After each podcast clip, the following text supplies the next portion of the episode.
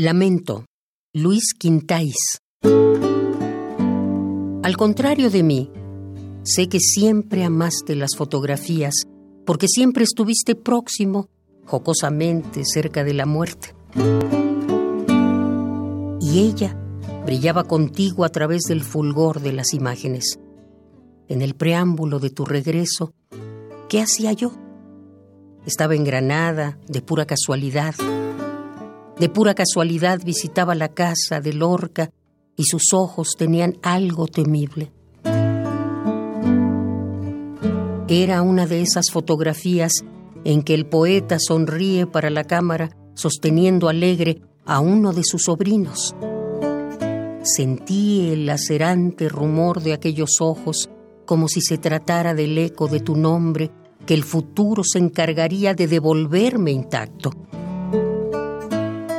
rodeado de aséptica tensión, morías despacio, cuidados intensivos.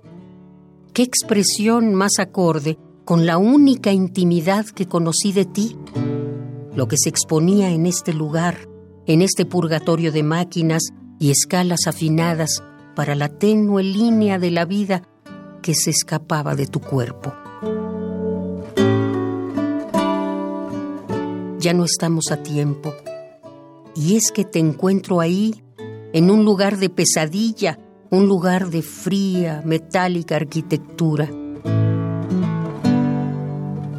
Se ruega a la palabra el único modo de que recobres los sentidos, la única esperanza. ¿Qué te diré al borde de esta cárcel de reservas en que te encuentras envuelto?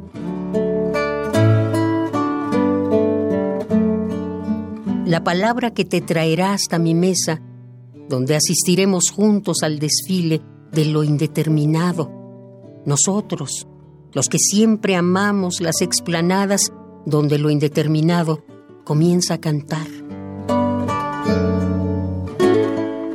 Los ojos de Lorca atraviesan largos corredores de aflicción e invaden esta sala de agonía. Nada puedo hacer sino perseguir ficciones que forzosamente nos habrán de salvar. Si no es así, solo nos queda sujetarnos a la pérdida, a la desesperación. Oigo el viento que se desprende de los árboles que están en las fotografías que me envías. O mejor aún, imagino las brujas que se transforman en pájaros únicamente para habitar las postales que me envías. Sobreviviéndote, quizá te haya traicionado. Habré sido yo aquel que te condujo de la mano hasta el lugar convulso donde para leer se implora la luz y se obtiene el silencio. Te alejaría de este silencio. ¿Cómo hacerlo? ¿Sabré cambiar de isla? ¿Sabré merecer la isla difícil, la isla de las fantásticas deserciones donde escudriñaremos por fin el mar?